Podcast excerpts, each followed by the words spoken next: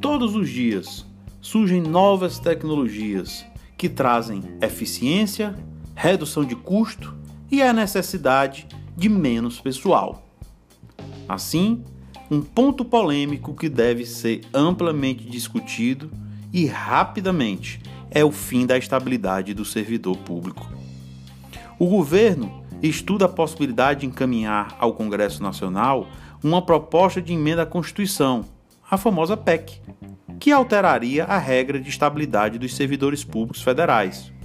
Uma das ideias analisadas é ampliar o prazo do estágio probatório dos atuais dois anos para um período entre 5 e 7 anos.